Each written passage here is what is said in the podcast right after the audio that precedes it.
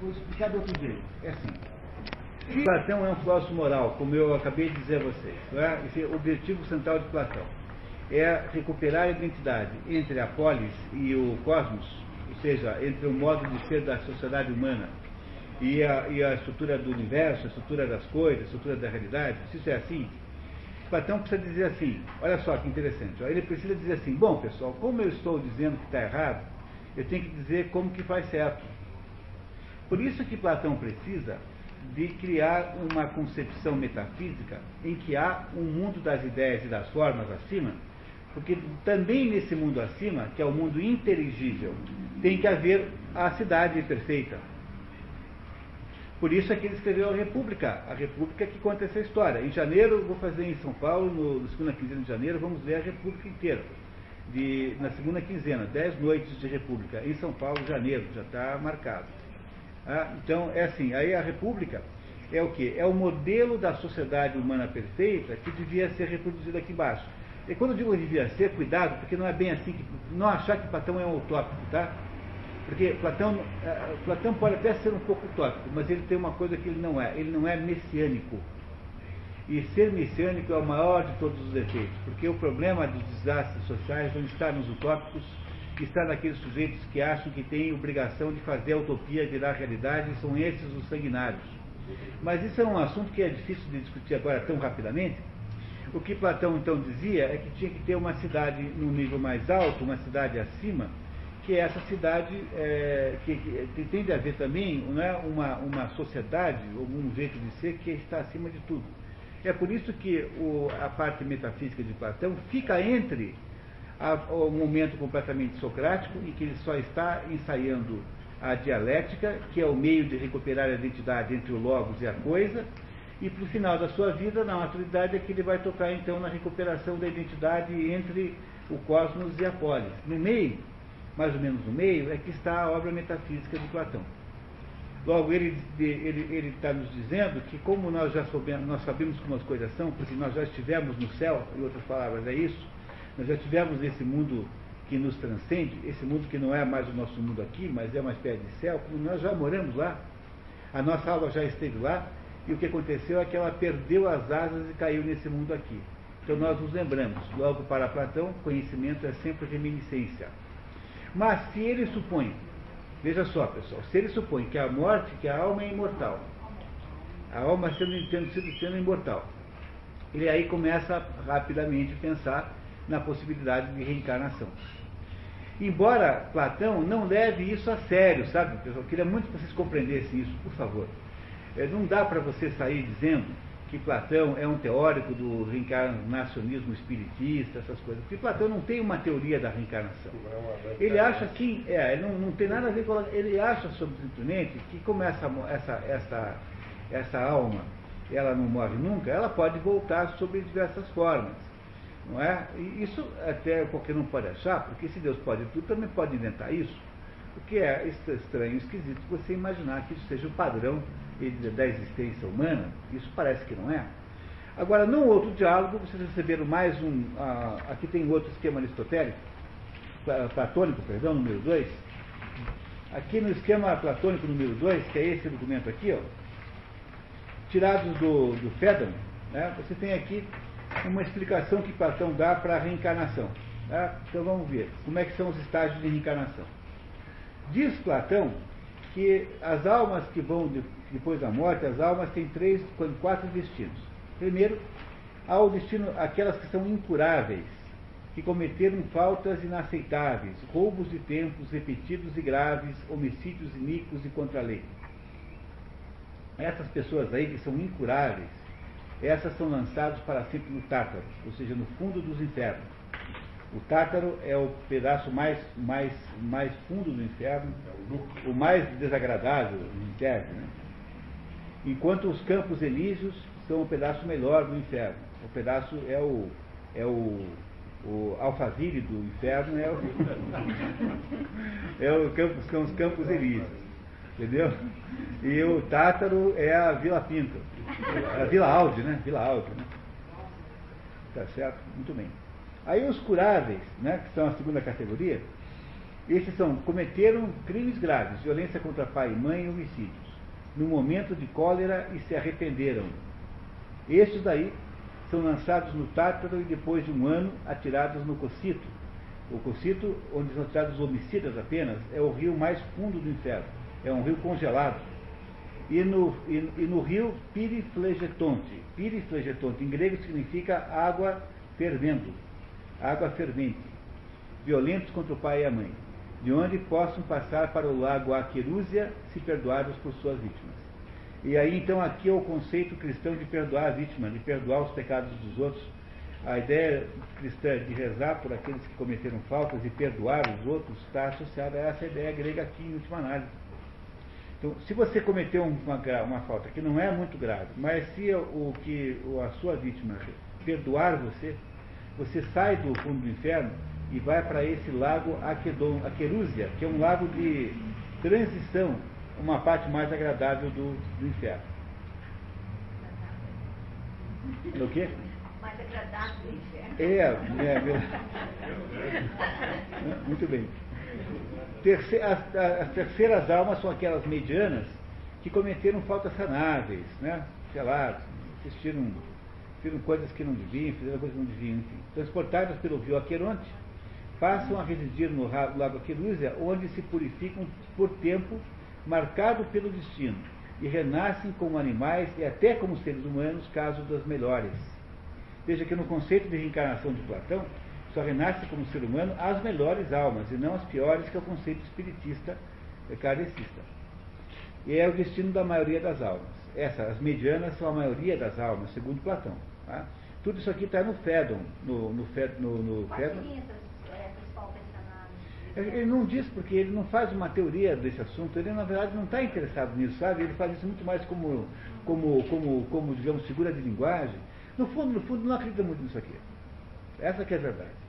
Mas como ele está defendendo a imortalidade da alma, ele tem que dizer para onde vai, entendeu? Esse é o problema de Platão. Né? Se é imortal, então vai para onde? E por último, a vida de, aqueles de Vila Bela e Santa, que é uma minoria, atravessam a vida com pureza e moderação. Esses vivem na terra, mas as purificadas pela filosofia são instalados em lugares boníssimos, como os Campos Elíseos, por exemplo.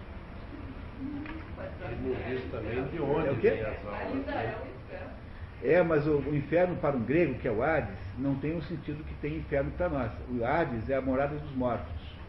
Portanto, todo mundo vai para o inferno, todo mundo vai para o Hades, os bons, os, os maus, enfim, todo mundo. E, e, não é um lugar de não é um lugar de tristeza necessariamente. É um lugar para onde você tem que ir naturalmente. Tanto é que, se vocês lembrarem bem, na Odisseia tem uma cena engraçadíssima de um marinheiro que é o Eupenor, o marinheiro que cai e morre na ilha de Circe. E aí o, o Ulisses está com pressa de ir lá para o Hades, né? Para saber como é que fazer para voltar para casa. E o Ulisses então larga lá o Eupenor na ilha, morto. E pega o navio e vai para o Hades. Quando chega na porta do Hades, né? Navega pelo mar, né? Chega na porta, está de cara com o Eupenor. Que era só o espírito do Eupenor, né? Diz assim, ô Eupenor, eu vim de barco, você veio a pé, você chegou antes? que corre, porque é uma piada horrível, né? né? Mas o Penor estava ali para suplicar a Ulisses que, que voltasse para ele e o enterrasse com dignamente, porque a pior coisa que pode acontecer com, com, para um grego é você não ser é, enterrado com os, os rituais é, funerários, porque aí você fica por aí é, mais ou menos como um fantasma. É por isso que todas as culturas, todos os tempos, em todos os tempos, as culturas desenvolveram rituais funerários que, é com, que tem por objetivo dispersar o cadáver psíquico. Do mesmo modo que nós deixamos um cadáver físico por aí, não é? que vai se dispersando e vai se deteriorando, nós também deixamos um cadáver psíquico. E esses cadáveres psíquicos que são deixados aqui são esses fenômenos que os espíritas estudam. Não é? Esses fenômenos são todos reais. O problema é que eles não têm sentido, eles não têm, eles não têm sentido verdadeiro. Eles são apenas uma, uma, uma um, é um tipo de, de fenômeno pós-morte sem nenhum significado. Não é para impedir que você vire um fantasma, você tem que receber ritos funerários. Por isso que nos lugares onde há muita matança, há muito fantasma. naqueles castelos da Inglaterra, nas né? prisões. Por quê? Porque onde há muita, onde não há os ritos funerários, existe em contrapartida a, a preservação maior desses resquícios psíquicos. E o rito funerário é feito para dispersar os, os, os resquícios psíquicos o mais rápido que puder. Portanto, é a mesma coisa que se livrar do corpo, livrar-se daquela, daquele conjunto psíquico que ficou por ali. Ok? Então isso foi para explicar para vocês um pouquinho mais da teoria platônica. Agora o que interessa mesmo vem agora, pessoal. Agora vai começar o nosso diálogo. Ora, em razão de ser a alma imortal e ter renascido muitas vezes, já viu tudo o que há, tanto aqui como no Ares, não havendo que ela não tivesse aprendido. Está vendo? Esse é o, é o Sócrates falando, né? Explicando o que eu acabei de dizer para vocês, né? Tá. Assim, não é nada de admirar que tanto sobre a virtude como sobre tudo mais, ela possa recordar-se do que conhecera antes. E como toda a natureza é aparentada e a alma aprendeu tudo, nada impede que, viva recordar-se de um único fato, o que os homens denominam aprender, ela chegue a encontrar por si mesma todos os outros, uma vez que seja corajosa e não desista de procurar. Pois procurar e aprender não passa de recordar. Ah, É a tese platônica, né? Aprender é, é recordar. Não devemos, portanto, prestar ouvidos àquele argumento capcioso sobre a impossibilidade da pesquisa. Deixe-nos indolentes, só afagando as orelhas dos indivíduos preguiçosos, ao passo que este outro torna ativos os homens e aptos para investigar. É, a ideia de que você, já que você não sabe, não pode procurar, é a ideia mais absolutamente inepta que possa existir, né? Né, Quer dizer, então não se faz nada nunca, porque tudo que até hoje se soube não sabia um minuto antes. Logo, essa ideia é absurda, né? Logo, não tem cabimento nenhum, ele está apenas re- re- rebatendo aquele argumento. Convencido como estou de que ele é verdadeiro, desejo procurar contigo que seja virtude. Sócrates faz chamar um dos servidores de Menão para fazer demonstração de que conhecer é relembrar. Agora preste atenção porque existe aqui alguma, algum raciocínio geométrico muito fácil, muito simples. Agora Sócrates manda chamar um escravo e vai provar com aquele escravo que é um analfabeto, o escravo que não sabe nada, vai provar que aquele escravo sabe tudo. É só você fazer as perguntas certas para ele, que ele vai recordar de tudo aquilo que, tá, que ele aparentemente não sabe. Reparem aí. Diz-me uma coisa, menino. Sabe-se de uma figura como essa, um quadrado? Sei. Um quadrado, portanto, tem os lados iguais. Quatro ao todo. Perfeitamente.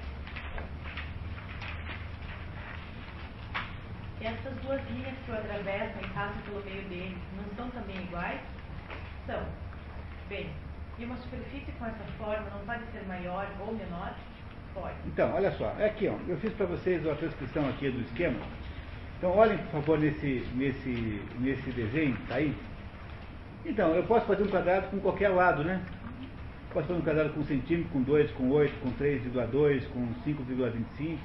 Está dizendo que eu posso aumentar o lado do quadrado. Eu tenho um quadrado original, que é esse aqui, que é o primeiro. Eu posso aumentar esse quadrado. Eu posso aumentar o lado e fazer quadrados maiores do que ele. Não é isso? Tá? Aí continuamos a pensar. Logo, se este lado tiver dois pés de comprimento e este aqui também dois, quantos pés terá o todo? É o que está aqui no desenho, no quadrado embaixo aqui. Dois pés de um lado, dois pés do outro. Olha, o quadrado que tem dois pés de comprimento em cada lado tem quatro, lá, tem quatro pés de área. Não é isso? Está escrito lá em cima, tá vendo? Número 1. Um, área do quadrado menor, HOFG, que é as letras que iluminam aquele quadrado. Essa área é de quatro pés. Tá? Muito bem. Considera o assunto da seguinte maneira.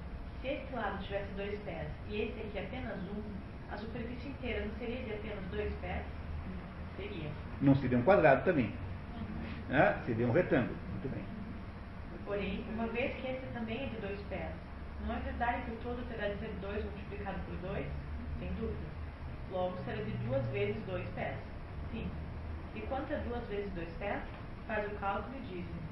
Quatro, Sócrates. Pronto, então o menino concluiu que um quadrado com dois pés de lado gera uma, uma área de quatro pés.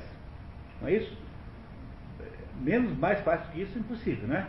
Tá bem fácil, todo mundo entendeu isso, né? Esse, esse, esse raciocínio. Ele foi fazendo o menino concluir, e dando as informações, e o menino vai concluindo. Muito bem, agora ele vai complicar um pouquinho. Vamos lá. E não poderia haver outra superfície que fosse o dobro dessa e tivesse como essa os lados iguais? Portanto, é o quadrado maior, o quadrado ACEG do desenho, esse quadrado maior é esse quadrado que acabou de dizer, que é um quadrado que tem, em vez de dois pés, tem quatro pés de lado. Não é isso? Esse quadrado maior que está por fora da figura. Sim. E quantos pés conteria? Oito pés. Opa! Acertou ou errou? Se o quadrado que seja o dobro de lado. Então, o de, o, tinha dois, dois pés de lado, virou um quadrado de quatro. Quando você dobra o lado, ou seja, de 2 para 4, qual é, quanto aumenta a área do quadrado? Não aumenta, não dobra como lado, ela aumenta por 4. Portanto, o novo, a nova área seria de 16. O menino errou essa conta, né? Errou. Muito bem. Muito bem. Agora experimente dizer qual será o comprimento de cada lado desse novo quadrado. Esse aqui tem dois pés de lado. O dobro dele, quanto será? Está vendo? Ele está tá querendo ver se o menino percebe que errou, que errou né? Não é isso? É evidente, Sócrates, que há de ter duas vezes isso. Como deve ser visto, Menão, eu não ensino nada. Limito-me a interrogá-lo. Método, isso é o método socrático maêutico, então, falando em termos de metodologia, dialético, né? Nesse momento, ele julga saber qual seja o comprimento do lado um quadrado de oito pés. Não te parece que ele está certo disso? É, o menino tá, acha que sabe, mas não sabe, né? Ele está enganado, porque ele acha que um quadrado de oito pés tem como lado comprimento do lado 2. Não é isso? Tá? Muito bem. Mas saberá mesmo? É claro que não sabe. Pensa que o lado desse quadrado deve ser duas vezes maior. É isso mesmo. Observa agora como ele vai recordar-se aos poucos, tal como é próprio do ato de recordar. Diz-me uma coisa. De um lado duplo, foi o que disseste, forma-se um quadrado duplo? É, então, lado duplo forma-se um quadrado duplo. Não me refiro a uma superfície que tenha este lado maior e este outro menor, porém todos eles iguais, como essa, e que seja o dobro dela, isto é, com oito pés. Vê agora se ainda de parecer que para ao termos bastará dobrarmos o lado dela. Acho que sim. É, continua enganado. né? Ele ainda não entendeu que, não, que o quadrado, que você dobra o lado do, mais do que dobra a superfície do quadrado. A linha desse lado não dobrará se a prolongarmos outro tanto nessa direção? Sem dúvida. E é dessa linha, segundo afirma-se, que se formará o quadrado de oito pés, no caso de traçarmos quatro linhas do mesmo comprimento? Sim. Tracemos, então, quatro linhas iguais a essa. A teu parecer, isto é uma superfície de oito pés? Pronto, ele fez isso, né? Ele pegou esse, esses dois aqui, puxou para cá, pegou esses dois aqui, puxou para cá. E aí fez esse quadradão de fora aqui, que é o quadrado montado com o dobro do lado, 2 para 4. Aí o menino leu, viu isso aqui. Ah, muito bem. E na superfície assim formada não haverá estas quatro, cada uma delas igual à primeira superfície, isto é, de quatro pés? Então, 4, 4, 4, 4.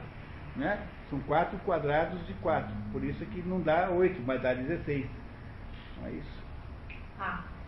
E qual é então o seu tamanho? Não será quatro vezes maior? Não, por Deus. Quantas vezes essa é maior? Quatro. É. Um, dois, três, quatro. Né? Assim sendo, menino, com a linha duas vezes maior não se obtém uma, super, uma superfície dupla, porém quatro. Tem razão. O menino agora entendeu. Né? Então ele sabe que não é oito, mas sabe que é 16.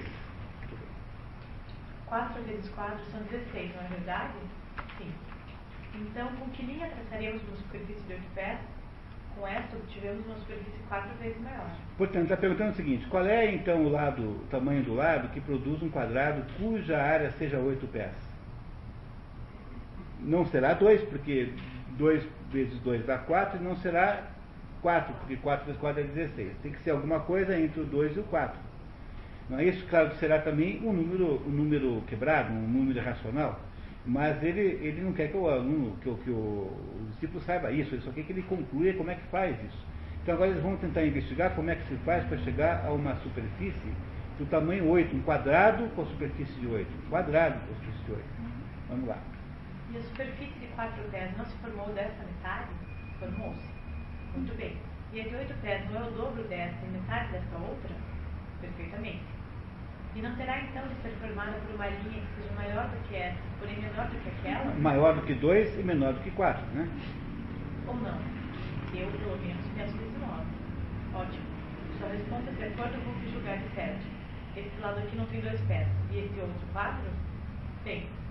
Sendo assim, o quadrado de 8 pés deve ter o lado maior do que esse de 2 pés e menor do que de 4 pés. Penso que sim. Procure então dizer quanto se parece que deve ter. 3 pés. Três pés. O que obviamente também está errado, porque 3 vezes 3 dá 9. Né? Um quadrado de 3 pés de lado dá 9.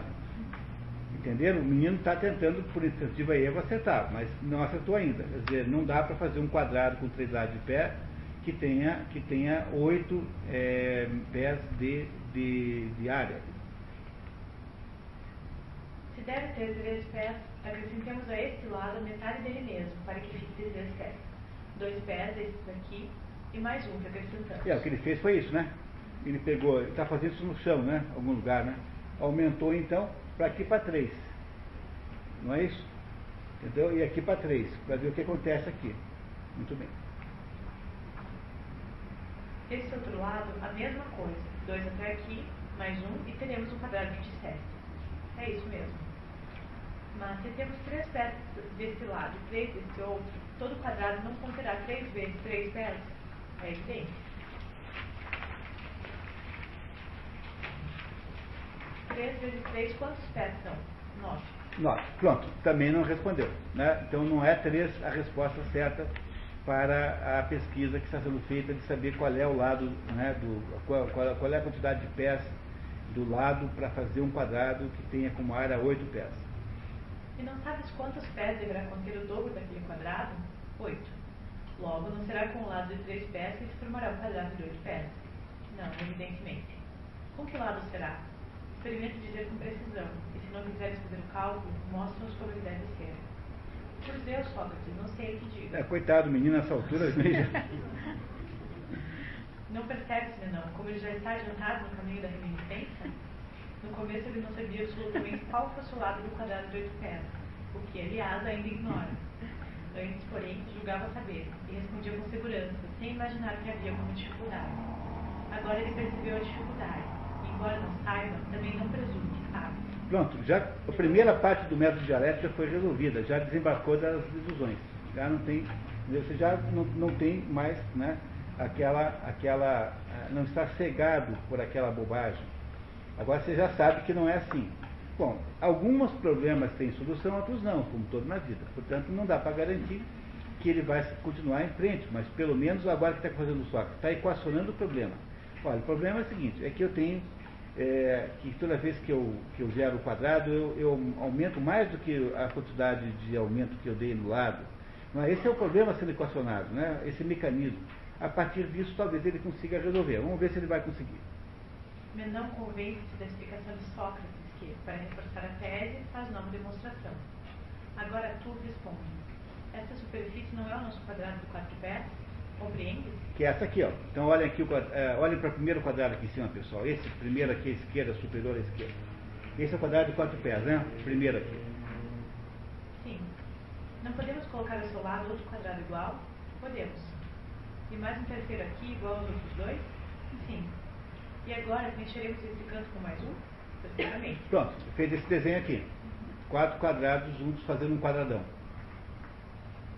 Ficamos assim com quatro quadrados iguais, não é verdade? Ficamos. E agora, quantas vezes essa superfície é maior do que a primeira? Quatro. 4 vezes 4, 16. Mas o que procurávamos era uma superfície dupla, não te recordas? Perfeitamente. Procuravam 8, não 16. E agora, essa linha traçada de um ângulo para outro de cada quadrado, não divide todos os quadrados em duas partes iguais? Olha só, as linhas, essas linhas estão ali, ó. Olha aqui, ó. Quando eu divido o quadrado aqui nessa linha, eu não fico com metade do quadrado para um lado e metade para o outro? Não fica? Ó, logo, se você consegue dividir esse quadrado por esse, esse quadrado aqui pela metade, por essa linha, ora, o que, que é 8? 8 é a superfície desse quadrado que fica aqui dentro. né? Quando eu divido todos os quatro pela metade, fico com essa superfície aqui. Logo, eu, geometricamente, o 8 é o quadrado que é feito dentro, que cabe dentro do quadrado maior de fora. Não é isso? Vamos ver se ele acerta. Vamos lá. Observa agora qual é o tamanho dessa superfície. Não compreendo. Essas quatro linhas delimitam ou não a metade interna de cada um desses quatro espaços? Delimitam. E quantos espaços dessa mesma dimensão há na nova superfície? Quatro. E na primeira? Dois. E quatro, o que é em relação a dois? Doze. Logo, de quantos pés é essa nova superfície? Oito. Com que linha foi traçada? Com essa. A linha que corta um ângulo de um, que corta de um ângulo para o outro quadrado de quatro pés? Isso, a diagonal do quadrado é que permitiu traçar o, o, o, o a metade. É. Os sofistas dão essa linha o nome de diagonal.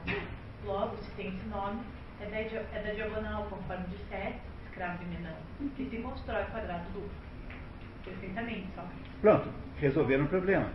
Mas não é bem um problema, né? Porque no fundo eh, tem que continuar, mas veja, é um, um exercício que Sócrates faz para mostrar que se você fizer as perguntas certas, as respostas estão dentro das pessoas, elas vão aparecendo. E que a única tarefa que ele tem, Sócrates, pelo seu método maiêutico, é a tarefa de servir de parteira para garantir que esse ovo nasça com uma gema dentro.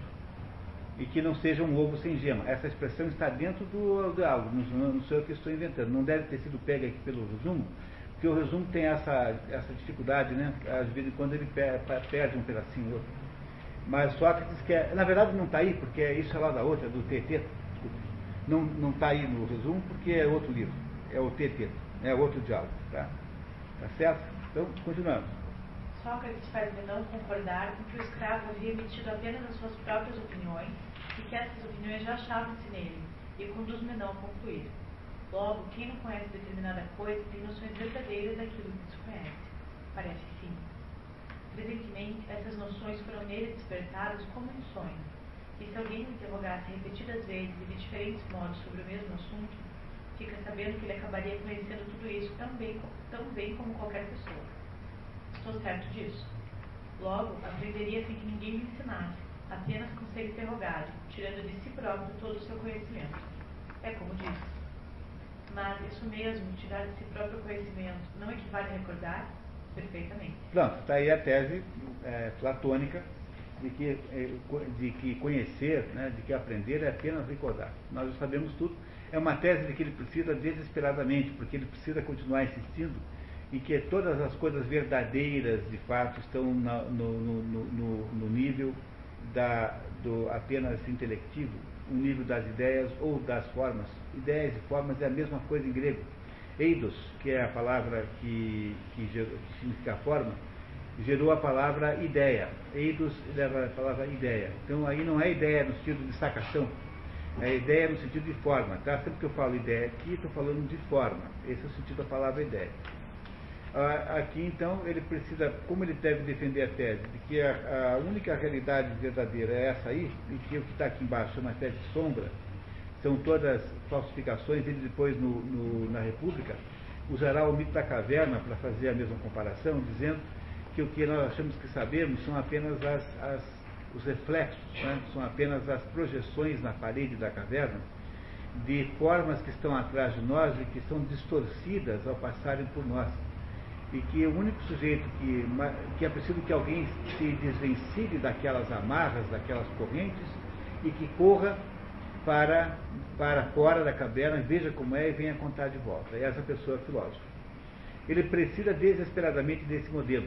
Mas ele tem esse modelo para dizer para o mundo que, para, para nos dizer, para o leitor, que o, o, o, a cidade tem que ser de um certo jeito. Entenderam? Mas ele não se deu ao trabalho, a não ser apenas perifericamente, de desenvolver esse modelo cosmológico. Esse é modelo cosmológico, é um modelo metafísico, portanto, é um modelo cosmológico. A, a, cosmo, a metafísica divide-se, de modo geral, em duas grandes outras ciências, que é a, a, a cosmologia e a ontologia. Uma estuda o ser, ontologia, e a outra estuda o mundo, que é o cosmos. É, portanto, é um modelo metafísico que é muito pouco desenvolvido. Você pode fazer perguntas muito constrangedoras sobre Platão. Esse, como a gente sabe disso, é, o que, que, é fundamental é não levar isso assim a, com o rigor que você exigiria de um Edmund Russell, por exemplo, não é? você exigiria de um cientista é, do assunto. Na verdade, ele está apenas dando os traços gerais desse modelo cosmológico, que é esse modelo que pressupõe que nós já existimos nesse mundo das ideias, já moramos lá, estamos desterrados aqui de alguma maneira, perdemos as asas e caímos aqui em cima aqui nesse mundo. E por causa disso é que nós temos dificuldade é, de saber como as coisas são. No entanto, se perguntados com competência pelos filósofos, ser examinados e indagados por alguém que detém a técnica que Platão detém, que Sócrates detinha, nós somos capazes de lembrar de tudo e nos tornamos automaticamente, eh, novamente, proprietários daquilo que nós sempre fomos e que havíamos, na verdade, esquecido que possuíamos. Essa é a tese platônica. Não é? Muito bem. Ele imagina agora que ele provou para o Menon, por meio desse exercício com o escravo, de que eu, mesmo um escravo que não tem nenhuma formação, que não foi para a escola, que ninguém ensinou nada, é capaz de fazer um raciocínio geométrico. Não é um raciocínio muito sofisticado, mas é ainda assim algum raciocínio. Pois não, Anatório? A minha dúvida é o seguinte, é, a cidade de Deus, a cidade dos, dos homens que estudou Platão, tem alguma coisa? É, a, a, o conceito é platônico, porque Santo Agostinho era profundamente platônico, mas o sentido não. Não. Não, porque o, a ideia de Santo Agostinho é que você vive na cidade dos homens e ele não escreveu um livro chamado Cidade dos Homens, né? Sempre lembrar isso, né? Santo Agostinho não tem uma obra chamada Cidade dos Homens, só a obra Cidade de Deus, porque ele dizia que nós éramos cidadãos de verdade daquela cidade. Mas isso é o cristianismo puro, né? Só que o cristianismo combina com o platonismo, porque o platonismo diz que no fundo nossa alma mora lá em cima que é a mesma ideia que está na Bíblia quando Jesus Cristo diz que vós estáis nesse mundo, mas vós não sois desse mundo. É a mesmíssima ideia, exatamente igual. O platonismo e o cristianismo são muito próximos. Não é? Agora, é óbvio que a, visão de cidade de Deus de Santo Agostinho, a visão é judaico-cristã, é muito diferente da visão é, platônica, que é grega, pura. E os gregos não conseguiram nem mesmo resolver o problema da origem do mundo porque eh, tirando uma ou outra tentativa, por exemplo, Platão tem um conceito de demiurgo, tirando uma ou outra tentativa, eh, Aristóteles chega no final da metafísica declarando peremptoriamente que Deus não fez o mundo, que Deus é aquilo para, para que o mundo tende. Que Deus, para Aristóteles, Deus é alguma coisa que, para a qual todas as coisas vão. Mas ele não conseguiu concluir causa final, e não causa eficiente, não é causa motora. Para um, para um grego é difícil concordar com a criação do mundo por Deus. Eles tendem a achar que o mundo é eterno, sempre foi. Não é? Esse é o problema. Tá? É, então tem que tomar cuidado com isso. Agora, a formatação da comparação é platônica. Tá? Sócrates ajuda Menão a concluir que o escravo já as tinha e que as aprendeu em outro tempo, no tempo em que ele ainda não era homem, e conclui pela imortalidade da alma. Logo, se tanto no tempo em que é homem, como quando ainda não era, havia nele opiniões verdadeiras, que, dispensadas pelo interrogatório, se tornaram conhecimento, não é preciso que sua alma seja em todo o tempo sabedora, pois em todo o tempo ou ele já era homem ou ainda não era. É evidente. Ora, se a verdade das coisas existe sempre em nossa alma, então é que a alma é imortal. Por isso, precisa nos animar, sempre que ignorar de alguma coisa, isto é, quando não te lembrares de determinada coisa, para procurá-la e te recordares dela.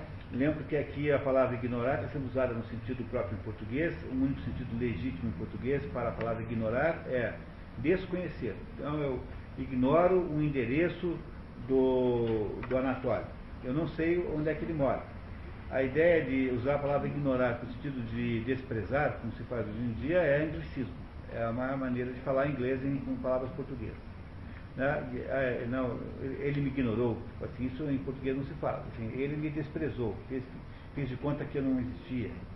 Tá? É isso que significa a palavra ignorar no, em português é só desconhecer. Está sempre sendo usado aqui com perfeição.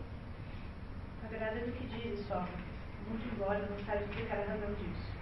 É por que não sabe explicar? Porque ele também está recordando ele, não é? E aqui acontece uma coisa muito importante também, outro dado importantíssimo de Platão, é que no, há um diálogo chamado Crático, em que há uma discussão entre Platão e um sujeito chamado Hermógenes, que Hermógenes significa filho de Hermes.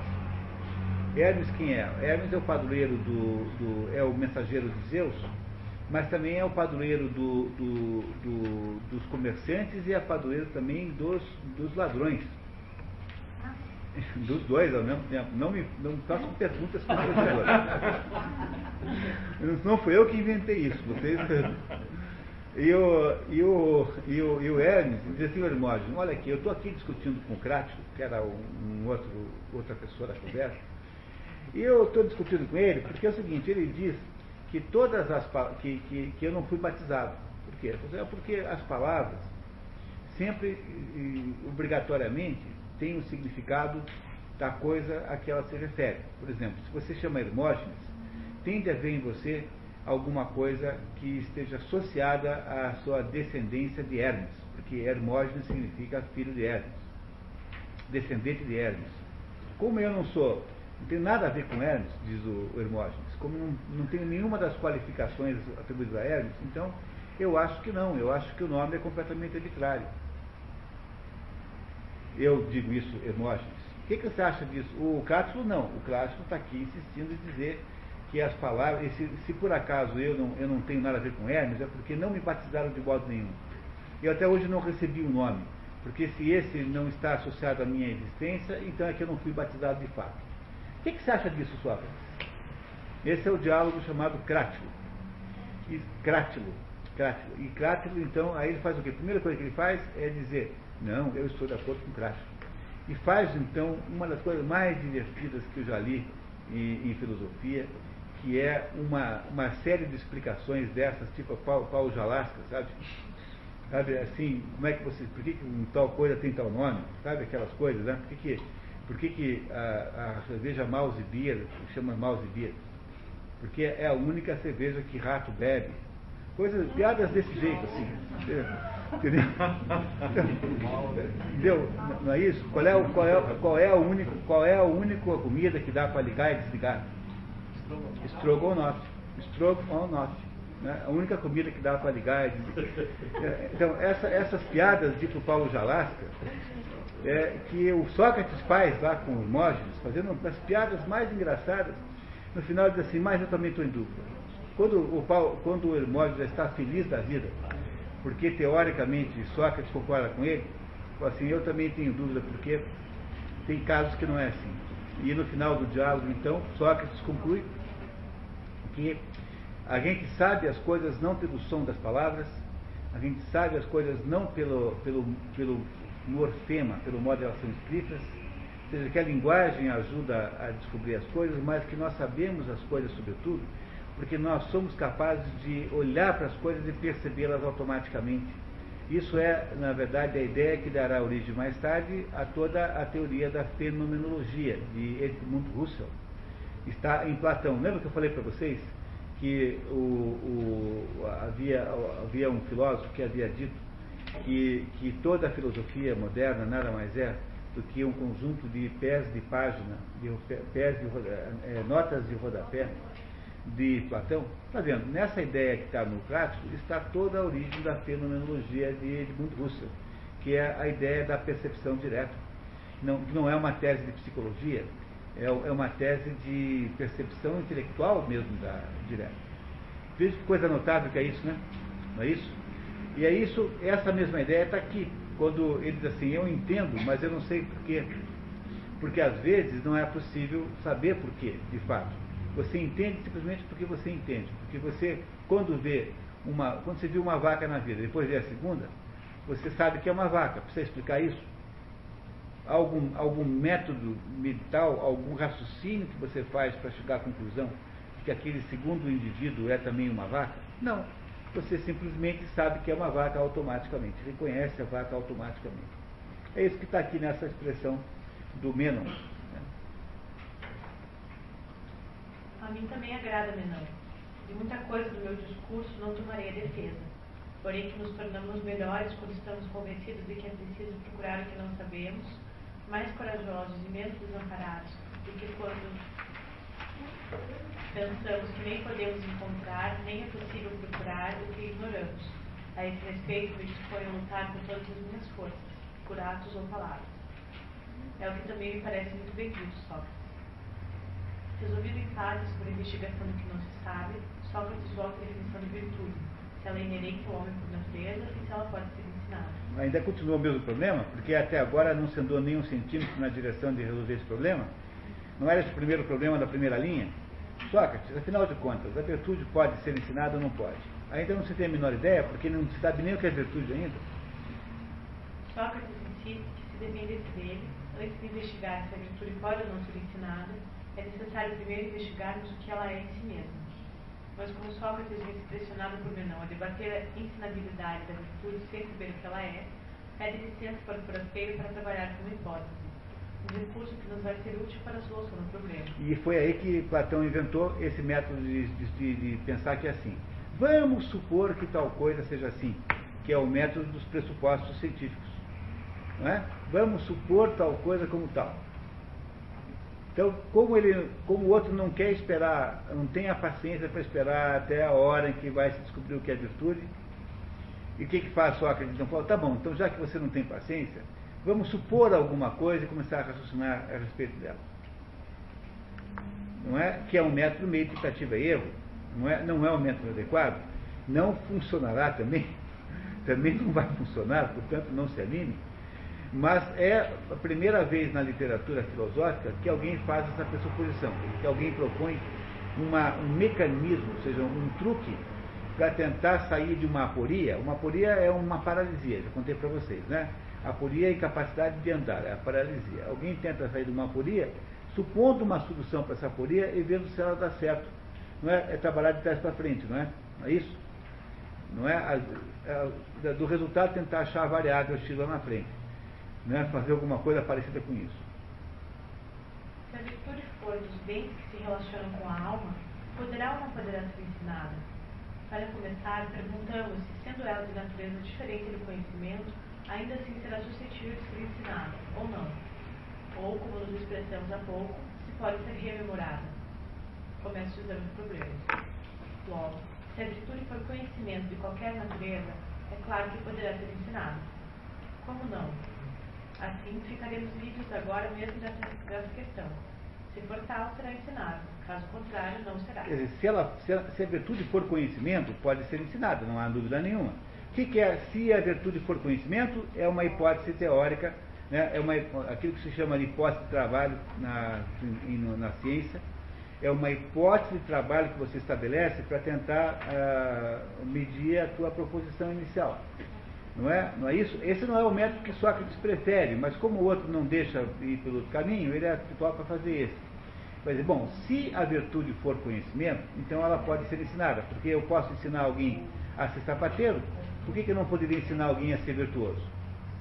Que tal? Entenderam isso?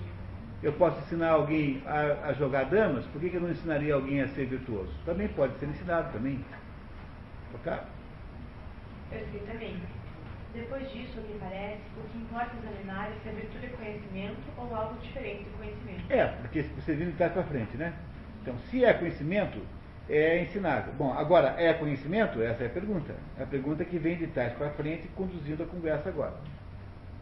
De fato, é a questão que devemos examinar depois daquela.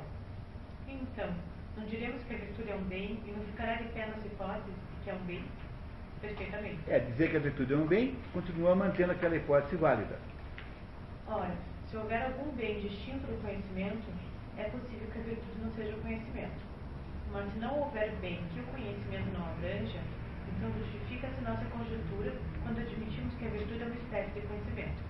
Isso mesmo. Portanto, para saber se a virtude não é conhecimento, já que ela é um bem, é preciso saber se há algum bem que não seja trazido pelo conhecimento, que seja bom em si próprio.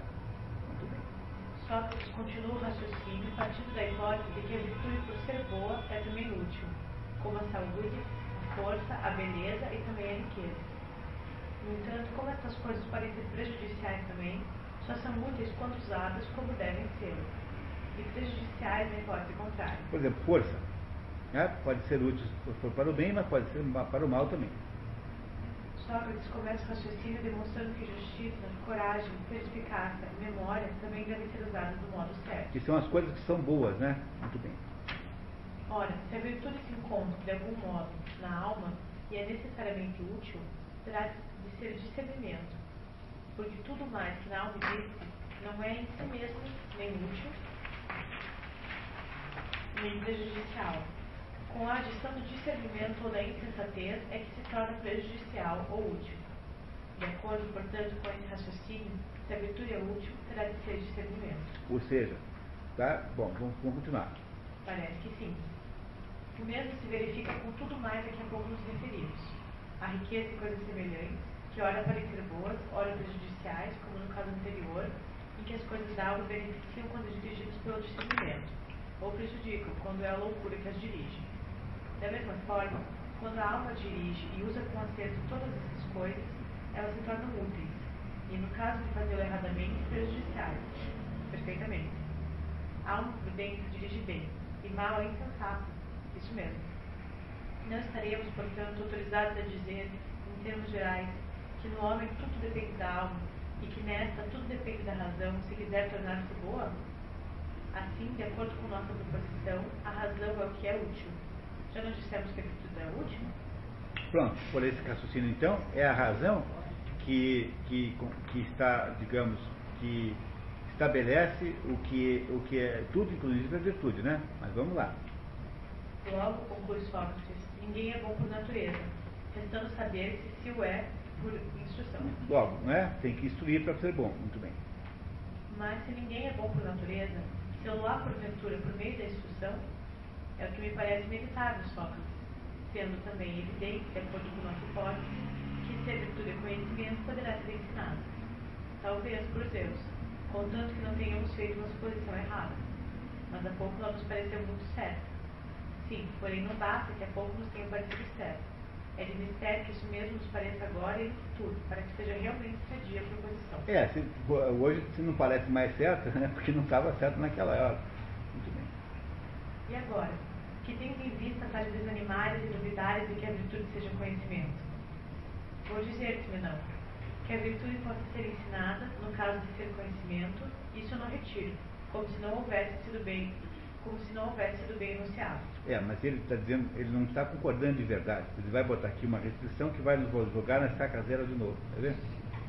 Porém, quanto a ser conhecimento, vê se não, vê se não te parece que tenho razão de pôr em dúvida. Diz-me o seguinte: no caso de ser possível ensinar seja o que for, não apenas a virtude, não terá necessariamente de haver professores e discípulos? Olha como é que ele quer fazer. É?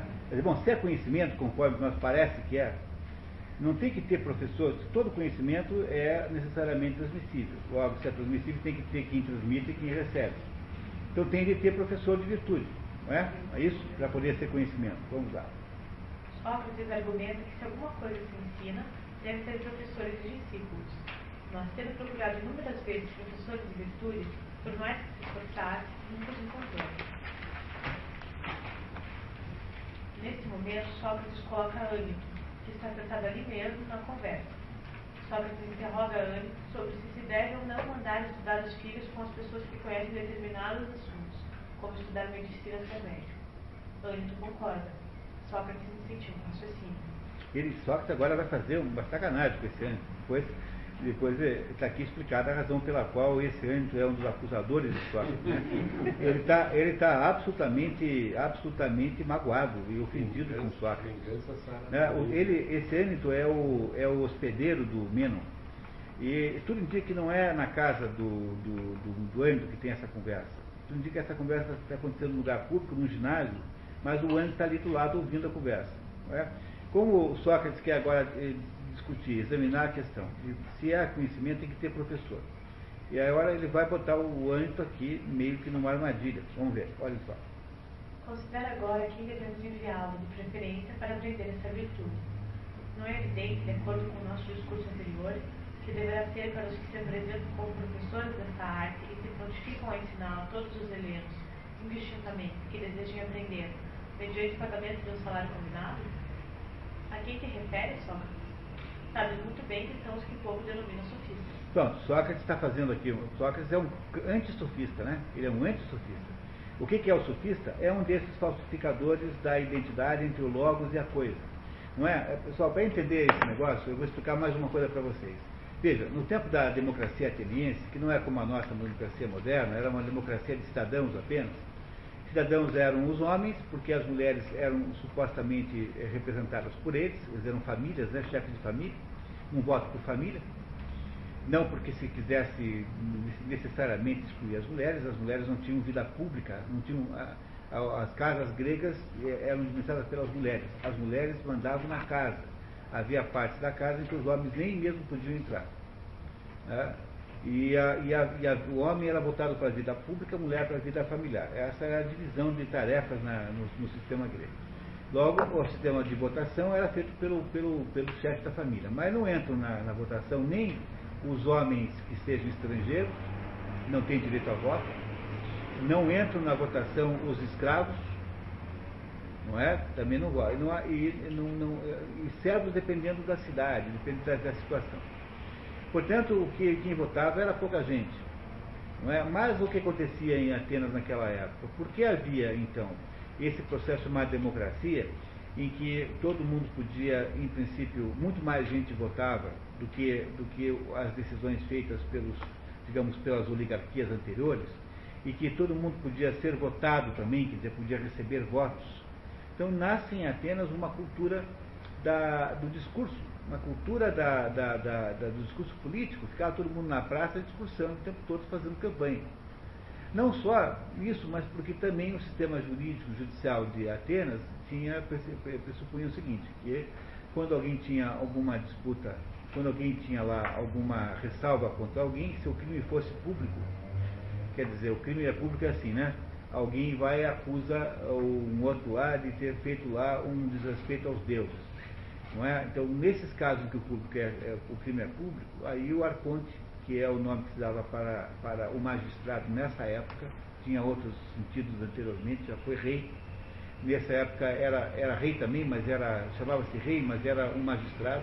O arconte ouvia aquela, aquela, aquela denúncia e, com, e ele decidia se aquela denúncia podia tomar curso ou não, se ele daria ou não é, ouvidos àquela denúncia, se a denúncia tinha consistência jurídica. Se tivesse, era fixado na porta do, do Palácio do Arconte a denúncia e o denunciado, avisado pelos amigos, provavelmente tinha que então um tal dia ir lá se defender.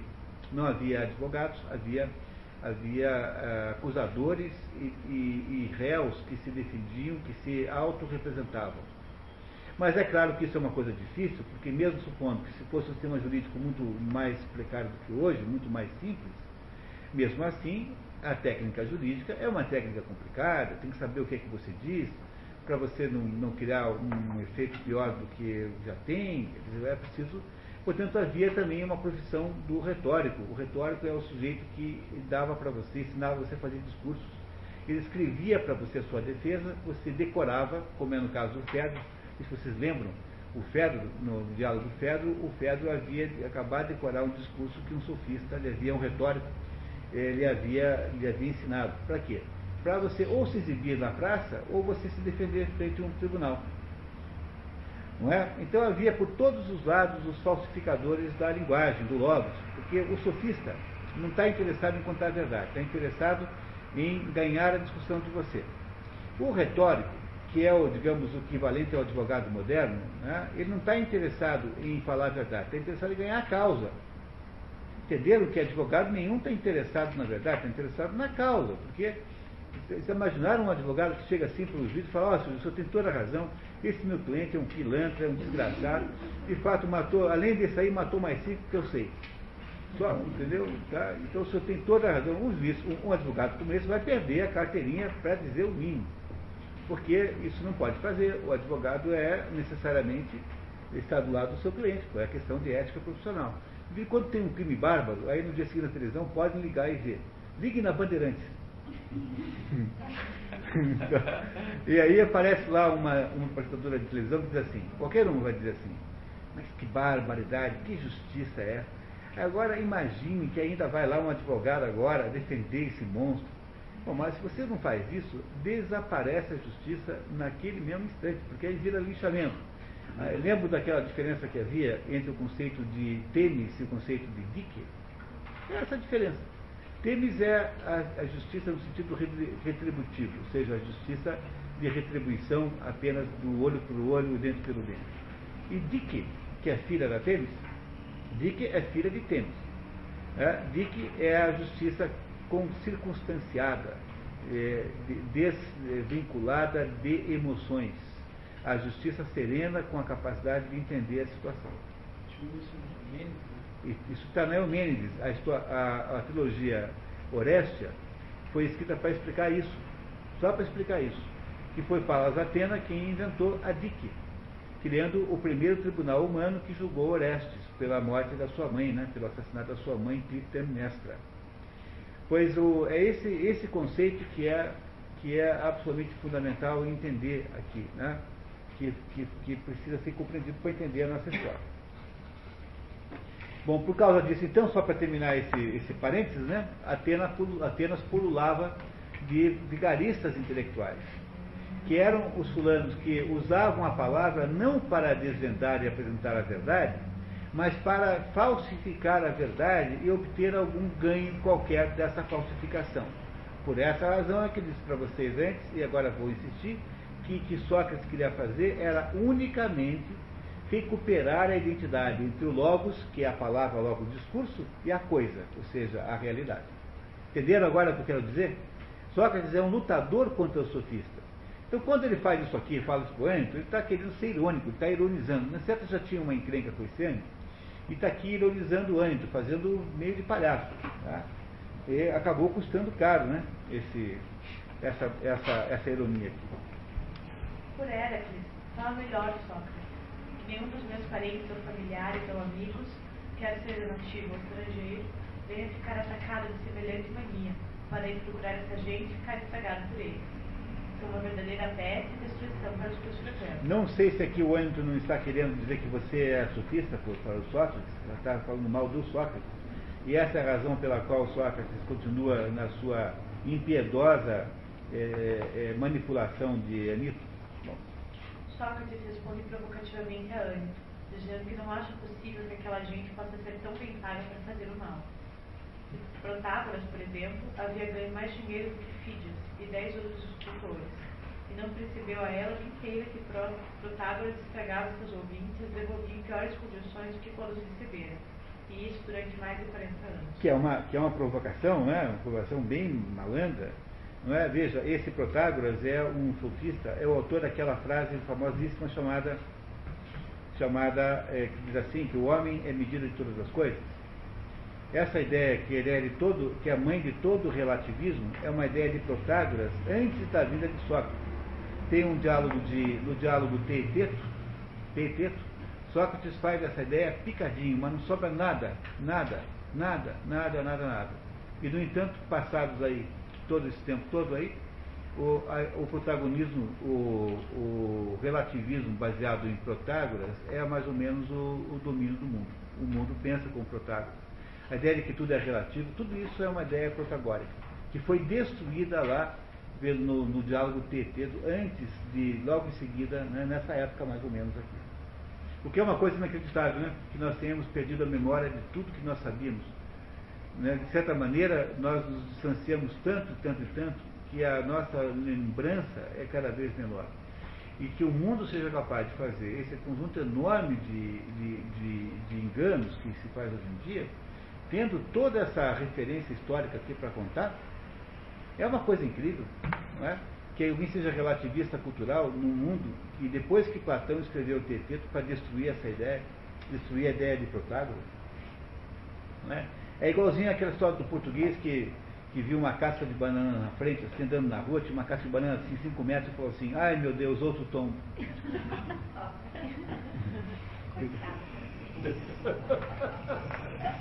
Tá? Entenderam o, o problema disso? Quer dizer, a humanidade comporta-se desse modo, tá? que é muito injusto para os portugueses, mas a piada é boa. Tá? Muito bem. Continuando. Sócrates continua a provocação, dizendo que antes deve ser adivinho, por saber coisas sobre os sofistas sem os ter conhecido. Com ironia, Sócrates acaba concordando com Ânito no verso aos sofistas e pede ao ateniense que indique quem deve ensinar virtude na cidade. Que vantagem ele terá de ouvir apenas um nome? Os cidadãos atenienses de boa e clara formação que lhe vierem contar, não há um só que não possa deixá-lo melhor do que fariam os sofistas. É só querer seguir esses ensinamentos. Mas esses varões de boa formação chegaram a ser a missão por esforço próprio, sem haverem aprendido com ninguém. E apesar disso, são capazes de ensinar aos outros o que eles mesmos não aprenderam? Pronto, porque o Ângelo está querendo trazer, tirar o problema para sair do problema, né? É aquela história, né? O sujeito fala assim, não, é, para não discutir as origens da Terra, da, da, vida sobre a Terra, o sujeito fala assim, não, a vida na Terra é de origem extraterrestre. um meteorito trouxe aí uns, sei lá, uns carrapatos, não sei o quê. Tá. Aí, aí quando você faz isso, você fez o quê? Você transferiu o problema para um outro planeta, mas continua com o mesmo problema que você tinha antes. Só que agora ele está em outro planeta. Então, ficou mais difícil agora de pesquisar. Porque, porque antes se podia ainda olhar aqui as pedras tal, mas agora não dá mais. Não é? Quer dizer, o ânimo está dizendo assim, não, quem sabe que pode ensinar virtude são aqueles que têm a virtude, são aqueles que fizeram o nosso, o nosso, o nosso, o nosso passado. Daí diz assim só, mas peraí, mas esses daí aprenderam com alguém? Portanto, a, a, a virtude é ensinável ou não aprenderam com alguém? Né? É isso que Sócrates está fazendo, está impedindo que ele fuja do problema. Mas esses varões, é, ao meu pensar, aprenderam com os mais velhos, que também eram gente honesta e boa. Ou não achas que tem havido muitos varões ilustres em nossa cidade? Respostinha malandra, porque ele está dizendo que quer obrigar o Sócrates a dizer que não, ele vai contar para todo mundo que Sócrates falou que não tem gente boa na cidade. Não é? Tipo assim, respostinha né, venenosa, venenosa. Tá. Sem dúvida, Andy. Não somente acho que há entre nós varões excelentes e versados nos negócios públicos, como já os tivemos no passado em número não menor do que hoje. Mas, porventura, também foram excelentes professores da virtude que lhes era peculiar? É em torno desse ponto, justamente, que gira a nossa discussão. Que a virtude pode ser ou não pode ser ensinada. Não se trata de saber se há ou não gente boa entre nós, nem se houve no passado, mas a virtude pode ser ensinada. É isso que há muito vimos investigando. E nessa indagação nos perguntamos se tantos homens bons do nosso tempo como os do passado sabiam transmitir a outras pessoas a virtude porque eles próprios se distinguiam, ou se a virtude não pode ser comunicada a ninguém nem transmitida de uma pessoa para outra. Isso é o que há muito estamos discutindo, eu e Menon. Sócrates pergunta a Lânio se Temístocles teria sido um varão excelente. Lânio concorda. Sócrates lembra-o de que, embora Cleofanto, seu filho, tivesse sido ensinado a andar a cavalo, a ponto de conseguir ficar em pé em cima do cavalo e nessa posição jogar a lança, nunca ninguém soube que Cleofanto tivesse ficado sábio e bom naquilo que seu pai distinguiu. Pronto, quer dizer, o, o tal do, do, do Temístocles mandou o filho estudar equitação tão bem que um menino conseguia subir no cavalo e tirar uma flecha em pé. Mas, no entanto, não parece que o menino tenha tido nos assuntos, digamos, cívicos, assuntos morais, o mesmo desempenho que o pai. Logo, por que será que o, o Temístocles conseguiu educar o filho nas artes da equitação, mas não conseguiu educar na virtude, nas outras virtudes? Tá? Segundo Sócrates, o mesmo havia se dado com Aristides, filho de Elisímaco. Elisímaco. Está errado, né? O L está minúsculo. Que lhe deu instrução mais caprichada do que de qualquer ateniense, em tudo que lhe pediram professores, mas que não é um cidadão mais prestante do que qualquer outro com esse Aristides também aconteceu a mesma coisa. Ele contratou os melhores professores e o filho não, não por isso ficou virtuoso. Vocês conhecem casos de pessoas que são que têm pais virtuosos e que têm filhos que não são virtuosos. Eu acho que não é preciso nem olhar para o tempo de Sócrates, né? Não há, e também não é o contrário, às vezes acontece o contrário. O sujeito lá é o caso do Gasparzinho, por exemplo. Gasparzinho não, do é o Gasparzinho, né? Tem aqueles tios medonhos e, no entanto, ele é um sujeito bacana. Veja que redução de nível que aconteceu agora no nosso, no nosso curso aqui agora. Né? né? Continuamos. Continuamos. A mesma situação aplica-se a Páranos e Eutipo, filhos de Péricles, e a Menésias e Estipo, filhos de Tucídides. Disso tudo, Sócrates conclui. Mas o que se verifica, meu, meu caro, é meu cara. é que a virtude não pode ser ensinada. Nesse momento, antes de rir Sócrates, tu, tu me pareces muito inclinado para mal dos outros. A tomar cuidado, caso serviço. Olha aí, olha, olha, olha a ameaça que o Ento faz para ele três anos antes do, da, da, da, do julgamento. Talvez em toda parte seja fácil fazer mais mal do que bem a qualquer pessoa. Aqui, pelo menos, eu te observo todos os dias. Estou certo de que tu também sabes disso. Olha que ameaça, hein? Né? Tá vendo?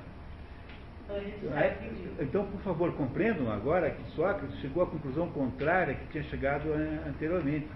Agora ele já acha novamente que a, a, a virtude não pode ser ensinada, porque se o seu pai eh, gasta todo o dinheiro do mundo com professores para você e você não fica virtuoso, mas por que, que você não foi ensinado então? Por que, que você não conseguiu eh, ser virtuoso?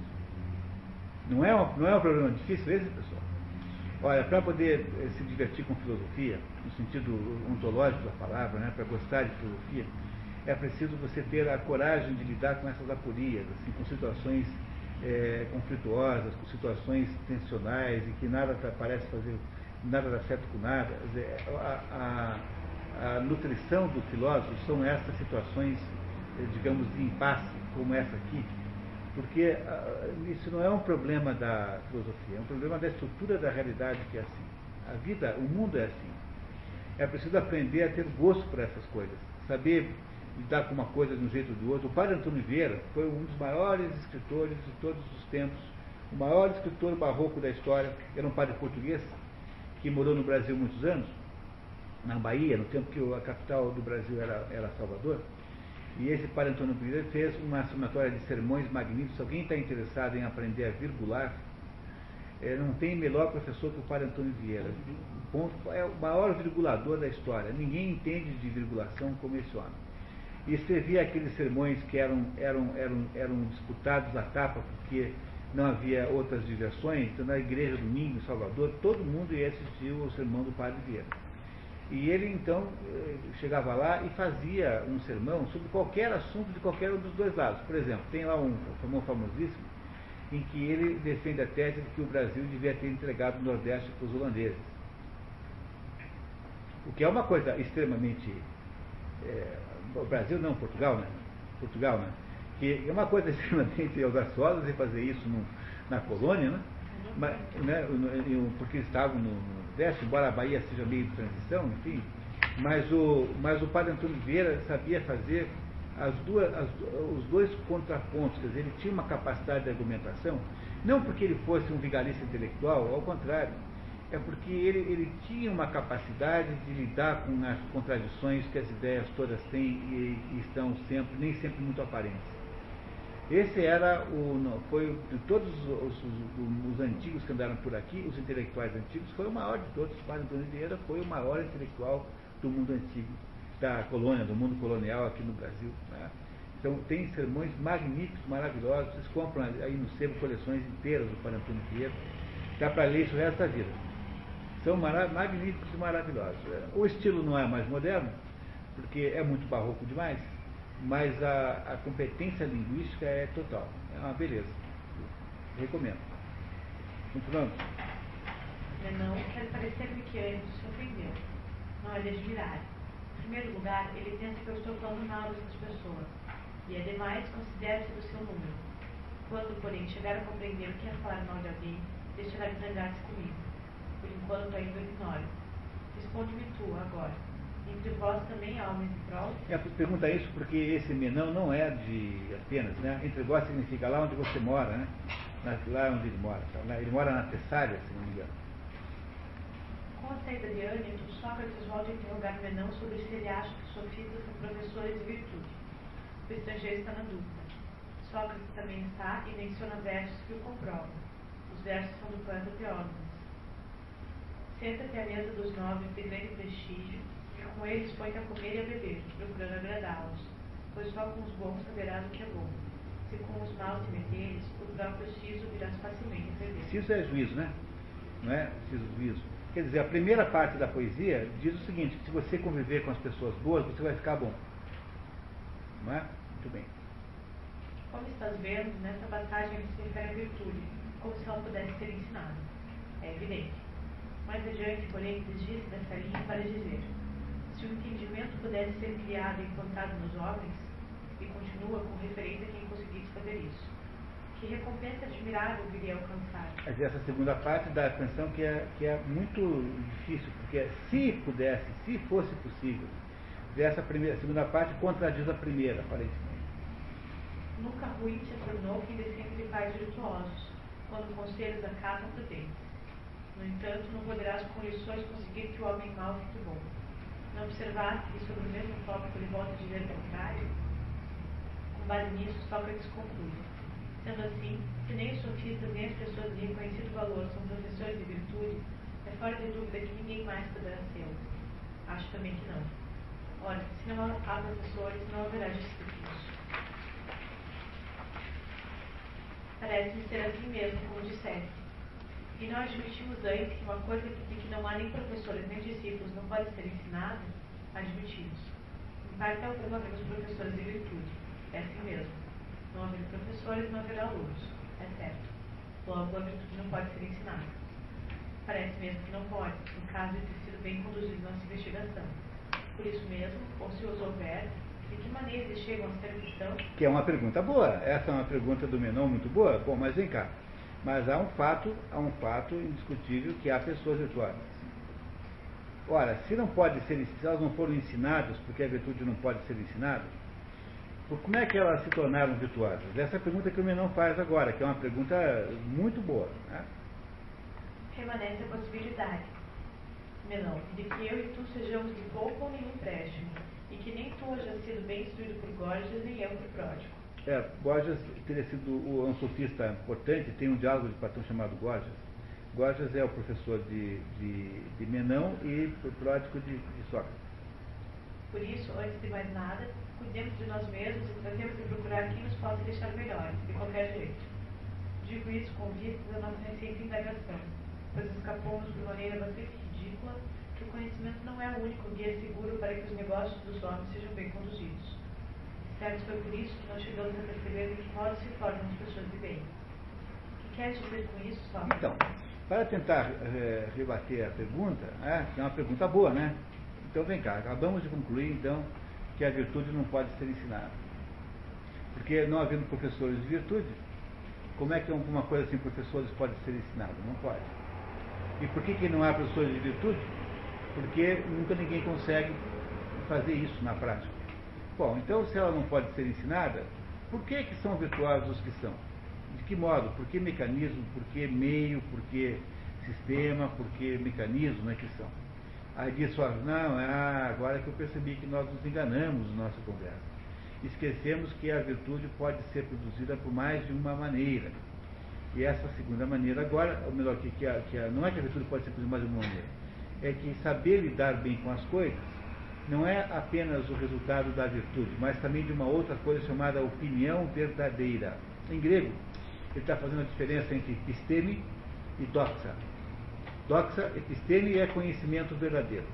E, e, e doxa é um conhecimento, digamos assim, é, sem é, demonstração. É um conhecimento de outra natureza. Mas vamos lá, vamos continuar.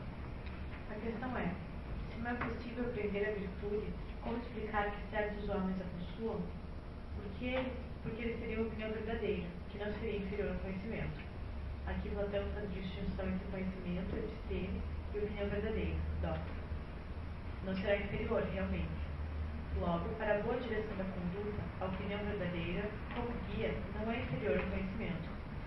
Foi disso justamente que nos descuramos há pouco no nosso estudo acerca da virtude, sobre qual seja sua natureza por admitirmos que somente o conhecimento serviria de guia seguro para a ação. A opinião verdadeira também serve. Realmente. Logo, a opinião verdadeira não é menos útil que o conhecimento. Sócrates explica a diferença entre conhecimento e opinião verdadeira, comparando-os comparando com as estátuas de Dédalo, resumindo que Dédalo, o artista universal, teria produzido estátuas que se movimentavam de fato. As estátuas se movimentariam tão, tão extraordinariamente parecidas com o Dédalo é uma personagem mítica, né? Ele é o sujeito que morava em Atenas e era o, o, artista universal. Ele era músico, pintor, escultor e era sobretudo um inventor de máquinas, etc. Até que um belo dia ele, teve, ele apareceu um aluno que ele julgou que fosse melhor que ele e ele então enciumadíssimo atirou o moleque a precipício abaixo. E aí foi julgado e foi condenado ao exílio. Foi se exilar na ilha de Minos na ilha de, de Creta, o rei Minos. E na ilha de Creta, então, ele foi, foi transformado num, num, num artífice oficial do, do, reinado. E foi ele quem inventou, por exemplo, o labirinto. Aquele labirinto do Minotauro é da autoria do, do Dédalo. Ele acaba depois preso no, no próprio labirinto, de onde sai é, com, fabricando com a cera das abelhas que faziam colmeias dentro do labirinto, fabricando as asas de, de cera com que ele e o seu filho Ícaro é, tentaram fugir do labirinto, tendo só sucesso, Dédalo Ícaro caiu, caiu, foi perto do sol, as asas se derreteram, caiu dentro do mar Mar passou a chamar-se Mar Icário a partir desse momento. Eh, durante muito tempo chamou assim. Um daqueles pedaços do Mediterrâneo chama-se Mar Icário, em homenagem a Ícaro, que caiu dentro do mar. E Dédalo salvou-se.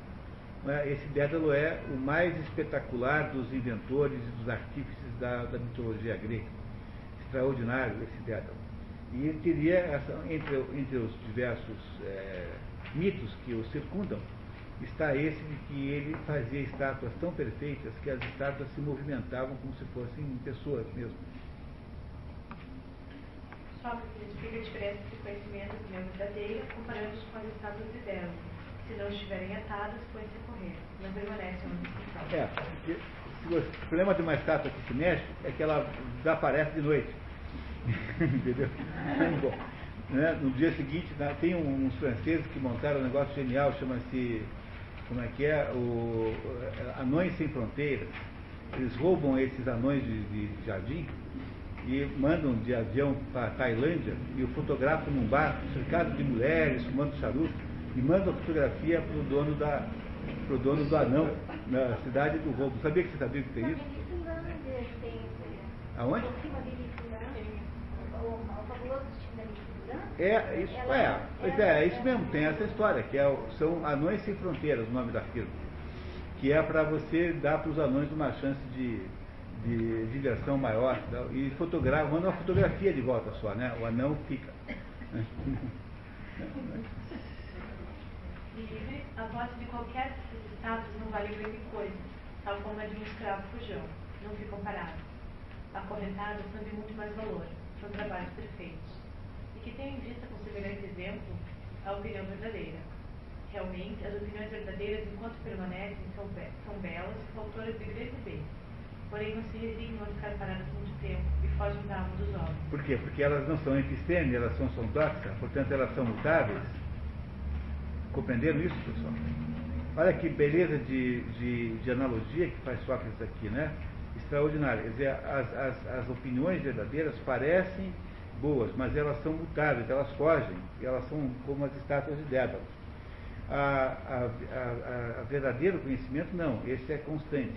E aí é que vocês compreendem a diferença que há numa cabeça de um grego entre o que seja conhecimento verdadeiro e o que é conhecimento precário. Tudo que você quiser chamar de conhecimento científico, tudo que você chama modernamente conhecimento científico, para um grego é, é conhecimento precário. Ele não chama de doxa, porque esse conceito já é um conceito moderno, né? esse de conhecimento científico. Mas o que nós chamamos modernamente de conhecimento científico, para um grego, é de natureza precária, porque a natureza tem componentes de mutabilidade que são completamente incontroláveis. Quer dizer, você, embora tenha uma certa expectativa de que as coisas irão se comportar de um certo modo, que é o que faz a ciência, descrição desse modo de comportamento é o objetivo da ciência quando você tem uma ciência matematizável, você o transforma numa fórmula. Massa, força igual a massa vezes aceleração, por exemplo. Só que o problema é que os gregos já percebiam, sobretudo Aristóteles, porque Platão não vai lidar com esses assuntos, Platão não tem menor interesse nesses assuntos. Não tem uma linha de Platão sobre isso, a não ser no Timeu que tem um pouquinho, que fala dos elementos, etc. Mas fora isso, Aristóteles fará a sua maior obra, a maior parte da sua obra, para discutir conhecimentos de natureza científica, no conceito, no conceito moderno da palavra conhecimento científico. E Aristóteles sabia já naquela época que existe uma certa inconstância na natureza, que é irremovível dela, e que faz com que aquilo que você, que você saiba sobre a natureza seja sempre precário, por mais que pareça garantido. Não é? Daí você vê que toda hora muda-se de ideia, né? Então, o tempo todo, todo mundo mudando de ideia. Esses dias eu vi uma do ovo. Passou-se anos dizendo para não comer ovos, porque o colesterol iria. Agora já disseram que não, que era engano, porque o corpo tem uma espécie de mecanismo de bloqueio, quando depois de um certo ponto não, não incorpora mais o colesterol. Você vê, quantos e quantos granjeiros não foram à falência por causa de uma, de uma ideia errada dessa? Pensa bem, né? Né? Nem podemos saber isso, né? né? Bom, resumindo, pessoal, tenham muita, muito ceticismo, sempre tem muito cuidado e muito, muito cuidado com tudo que é afirmação científica. Porque as afirmações científicas, Quando eu digo para vocês que. Por que, que, que fez aquela manchete da Gazeta do Povo hoje? A cada dois dias morre um jovem em Curitiba. A pessoa botou aqueles dois dias lá porque achou que botando dois dias ia dar a notícia consistência. Todo mundo ia dizer, ah, deve ser verdade, está escrito dois. Porque o sujeito que aparece com uma, com, uma, com, uma, com uma conta erradíssima, mas sendo uma conta, é automaticamente tomado por ser um gênio. Porque aquilo ali tendo, tendo uma conta, tendo uma porcentagem, não é? Eu acho tão engraçado. Volta e meia aparece assim no jornal. É, Paraná é o quinto e não sei o quê. Mas, meu Deus do céu. O Paraná tem a quinta população, né? Portanto, toda coisa que não for quinto é que tem que botar no jornal. E nunca é quando é o quinto. Porque ter o quinto em alguma coisa é absolutamente normal. Não é? Vocês não acham isso? É, o jornal não nasceu para divulgar aquilo que é óbvio, só nasceu para divulgar aquilo que é excepcional, aquilo que chama atenção. Por exemplo, hoje não houve uma porção de carteiros que foram é, mordidos por cachorros no Brasil? Saiu, vai sair no jornal amanhã alguma notícia disso? Não, mas se um cachorro, se um carteiro morder um cachorro hoje, né, vai sair no jornal amanhã, sem dúvida nenhuma, porque vai aparecer uma coisa original que vale a pena escrever no jornal. Portanto, quando o Paraná é quinto em alguma coisa, não é para se botar na manchete. Porque a manchete é, ela é para dizer coisas excepcionais. Agora, se o Paraná é o quinto e é o primeiro em, em sei lá, esquistossomose, tem um problemão para você resolver.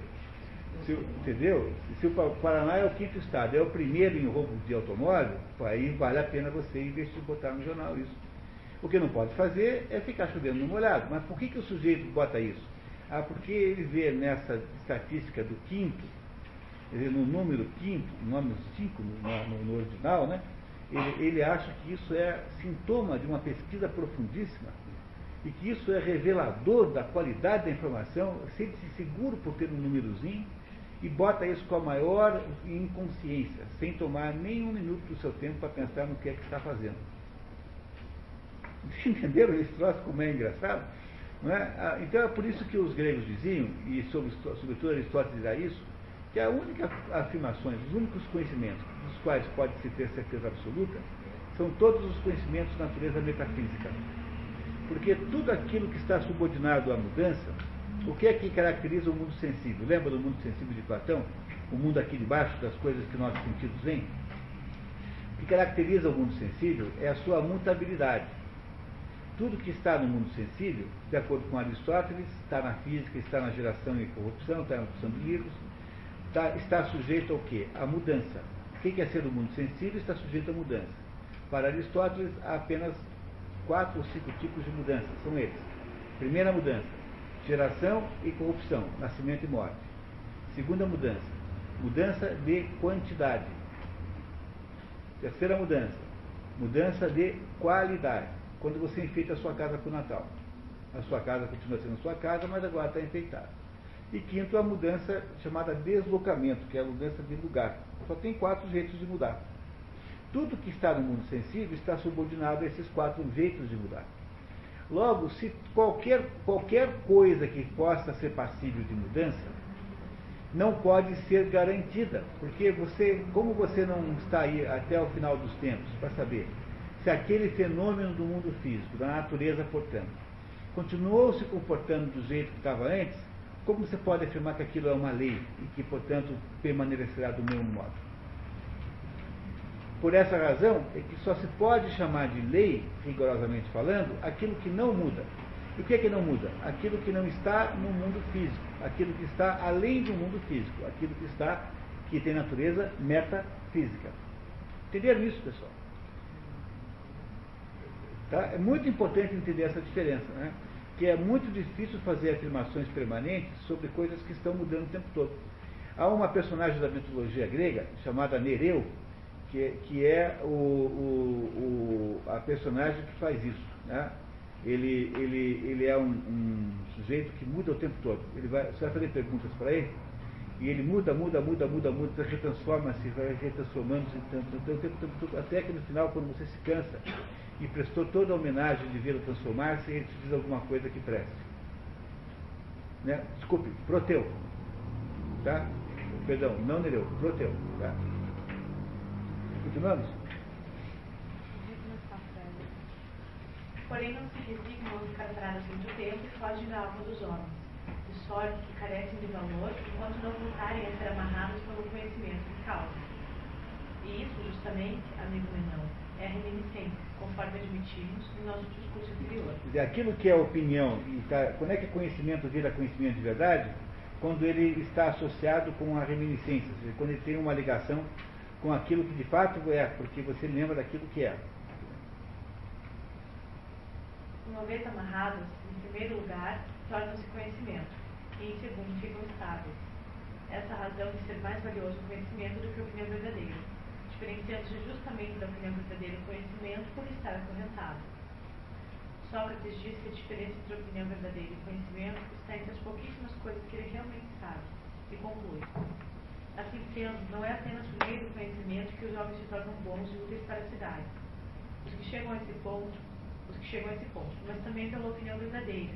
E, por outro lado, se nem o conhecimento nem a opinião verdadeira são dados pelo homem pela natureza, nem são por ele adquiridos, ou é de parecer que qualquer deles nos é dado pela natureza? Eu não. Olha, Quer dizer, dado pela natureza significa nascer com você, né? Nascer como os seus olhos nasceram com você. Ora, se não é pela natureza, os homens não são naturalmente bons. Não, de fato. Consequentemente, não sendo pela natureza, essa determinada virtude pode ser ensinada. Exato. Voltaram na primeira linha do, do, Estamos de novo na primeira linha do diálogo. Né? E não nos pareceu que podia ser ensinada no caso de ser a virtude conhecimento? Pareceu. E que se fosse ensinada seria conhecimento? Perfeitamente. E que se houvesse professores de virtude que ela poderia ser ensinada e não havendo, não seria? Isso mesmo. Porém, chegamos também à conclusão de que não há professores dessa matéria? Exatamente concluímos, por conseguinte, que não pode ser ensinada e que não é conhecimento. Por isso mesmo. Mas que ela é boa, também admitimos? Sim. E que a opinião verdadeira é boa e útil? Perfeitamente. Como admitimos que para dirigir bem só há esses dois meios, a opinião verdadeira e o conhecimento, será guia seguro quem os possuir. O que acontece por acaso não é dirigido pelo homem. O que faz do homem um guia de confiança são justamente essas duas coisas, a opinião verdadeira e o conhecimento. É também o que eu penso. Logo, uma vez que a virtude não pode ser ensinada, porém é possível considerar o conhecimento. É evidente. Assim, das duas coisas boas e úteis, uma foi posta de lado, não podendo, portanto, servir como guia o conhecimento na vida política. Não, é também o. Logo, não foi por conhecimento de nenhuma espécie, nem por serem sábios, que esses homens dirigiram a cidade. Temístocles, que há pouco antes mencionou. Essa é a razão de não poderem fazer dos outros o que eles mesmos eram, por não terem sido o que foram por meio do conhecimento. Parece realmente, Sócrates, que é como dizes. Ora, se não foi pelo conhecimento, resta a opinião verdadeira, que é com que os políticos dirigem com acerto a cidade, não se distinguindo em nada, diz respeito ao discernimento dos profetas e dos adivinhos. Estes, de fato, dizem muita coisa certa, porém não sabem o que dizem. É possível que seja assim mesmo. E não seria justo, Menão, chamar divinos a esses homens que, que, que, que sem fazer uso da razão, realizam muitas e grandiosas coisas. É aqui, né? Está errado ali, né? Não é aqui, é aqui. Tanto por meio da ação como da palavra? Perfeitamente. Com toda a justiça, deveríamos também dar o qualificativo divino aos a que há pouco nos referimos, os profetas e os adivinhos, bem como a todos os que são dotados da faculdade poética. Sim, com igual direito, poderíamos dizer que os homens políticos são divinos e iluminados, por serem inspirados e possuídos pela divindade que os deixe condições de levar felizmente a cabo, por meio da palavra, tão grandes empreendimentos, sem nada saberem do que falam. Isso mesmo. As mulheres também não, chamam divinos aos homens de bem. O mesmo se dá com os lacedemônios, sempre que fazem o elogio de algum varão virtuoso. É um homem divino, dizem. E com toda a razão, Sócrates mas talvez antes se agasse com tua linguagem. Pouco se lhe dá. Grande polêmica tradutória atinge essa linha. A maioria dos tradutores prefere atribuí-la a Sócrates, juntando com o início da linha seguinte.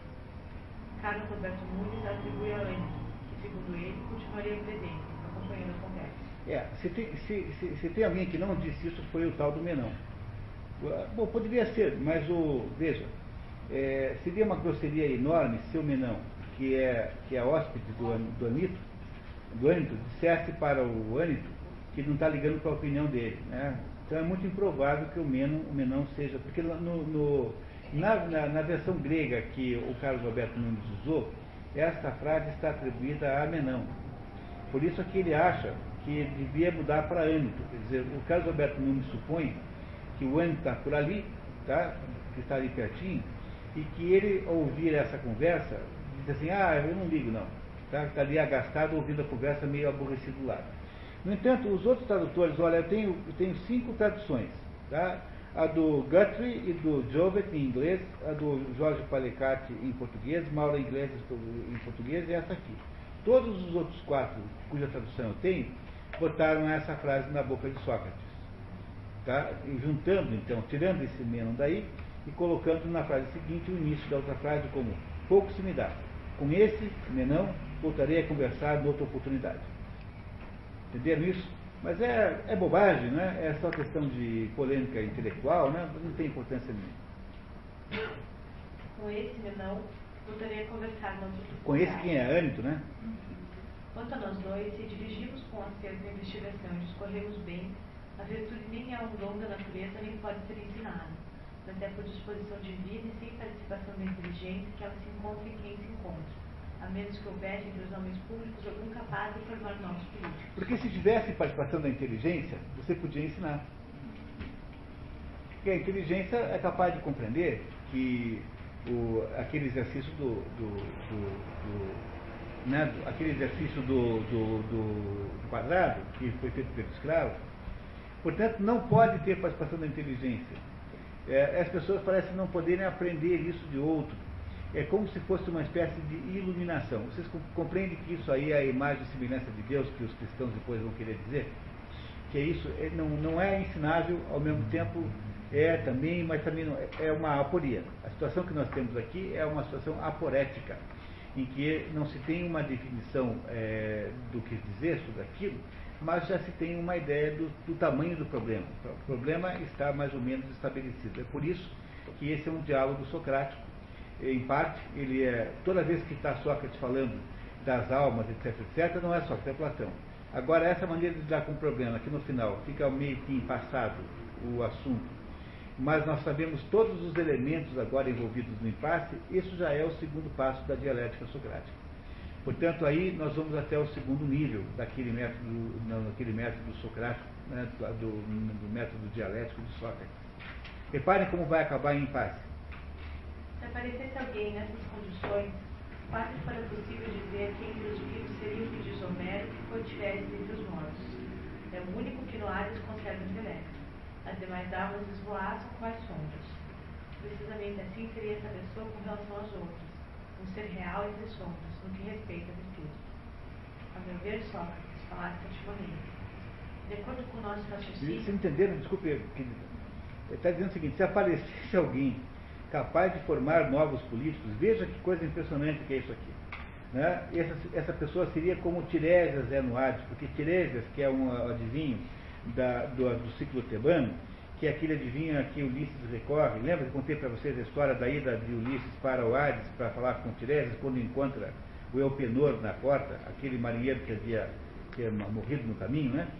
Não é? Esse, esse, esse Tiresias aqui teria sido o único sujeito que no Hades conseguia pensar. Tanto é que quando, numa das cenas mais tristes da literatura universal, quando Ulisses chega no inferno e encontra a mãe dele, né, morta lá, morreu de, de, tristeza pela morte, pelo desaparecimento do filho, né? ela, ele a abraça e tem a sensação de estar abraçando apenas uma sombra, né? ela perpassa o braço por ela, e ela está olhando para o horizonte sem nenhuma consciência de nada, quer dizer, é uma espécie de, de sombra inanimada. Isso é a mãe de, de Ulisses no Hades.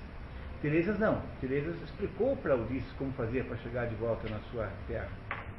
O Teresa foi o único que conseguiu manter dentro do Hades a, a consciência de alguma coisa.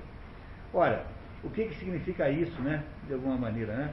Isso tem uma, uma ligação extraordinária com a ideia de que as pessoas, de modo geral, são sombras. Não é? São sombras e que é difícil achar quem tenha consciência de verdade de alguma coisa. Essa pessoa única que é capaz disso é uma pessoa extraordinária. São as pessoas extraordinárias que não aparecem todo dia, como Jesus Cristo, por exemplo, seria alguém assim.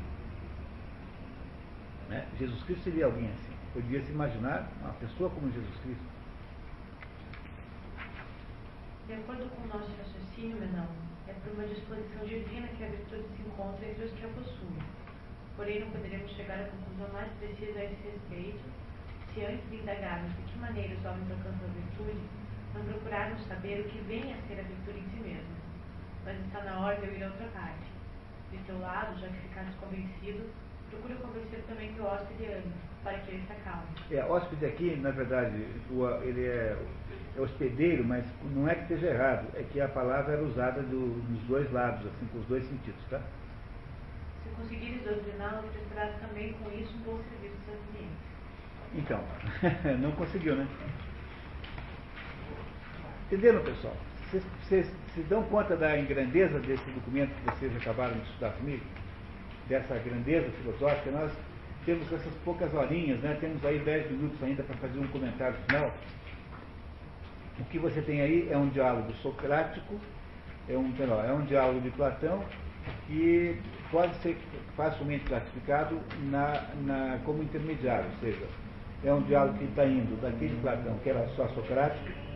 Se fosse um diálogo completamente socrático, nunca Sócrates teria feito insinuações sobre, sobre o que acontece com a, com a, sobre a, a imortalidade da alma, por exemplo. Essa é uma ideia platônica, não é uma ideia socrática. O que está acontecendo aí nesse diálogo?